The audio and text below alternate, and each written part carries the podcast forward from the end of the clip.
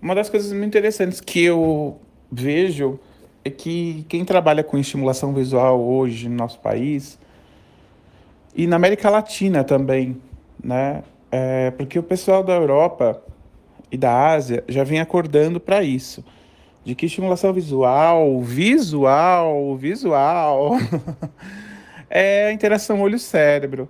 Então você tem que estudar o cérebro, desenvolvimento do cérebro, neurodesenvolvimento, neuroplasticidade. E quando você joga um estímulo nessa interação olho-cérebro, ou seja, quando você joga uma luz, uma determinada cor, você tem que saber o comprimento de onda, a frequência, aonde essa luz chega, você tem que conhecer as áreas cerebrais pelas quais é, essa luz vai passar. E o que a gente vê no Brasil é as pessoas usando as cores, os contrastes preto e branco, padrão McDonald's, aquele amarelão, sem nenhum tipo de, de, de, de conhecimento aprofundado.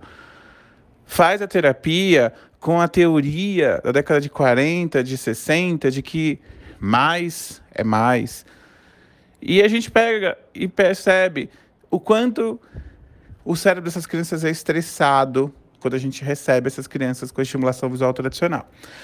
A estimulação visual modulada ela não é algo diferente, não foi algo que eu inventei.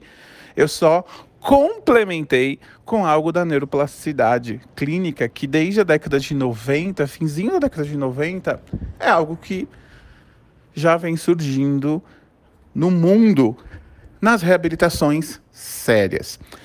Então, esse cuidado científico e você tem vários, é, vários estudos científicos. Procure estudar estudos científicos de relevância, com meta-análises, com estudos que façam revisões sistemáticas, estudos que façam é, estudos duplos cegos, estudos que tenham não somente é, revisão de artigo ou estudo de revisão de caso, estudos de alto aspecto de impacto científico.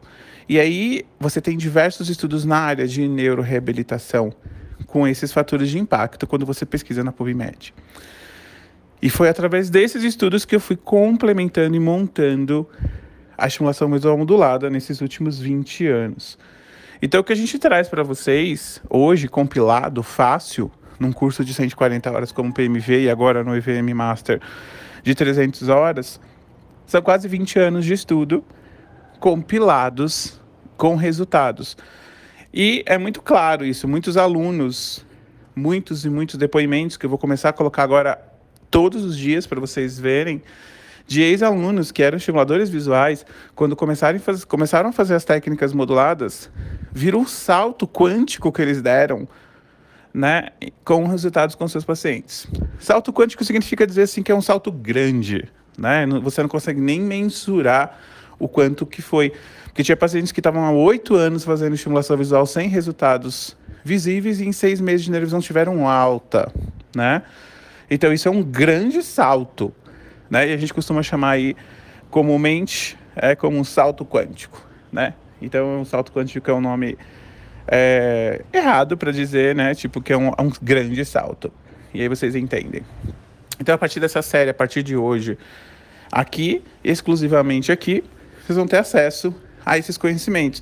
E a gente vai começar a falar sobre desenvolvimento, porque vocês precisam entender que na estimulação visual vocês precisam estudar o cérebro, estudar a neuroimagem. E é isso que eu trago no EVM Master.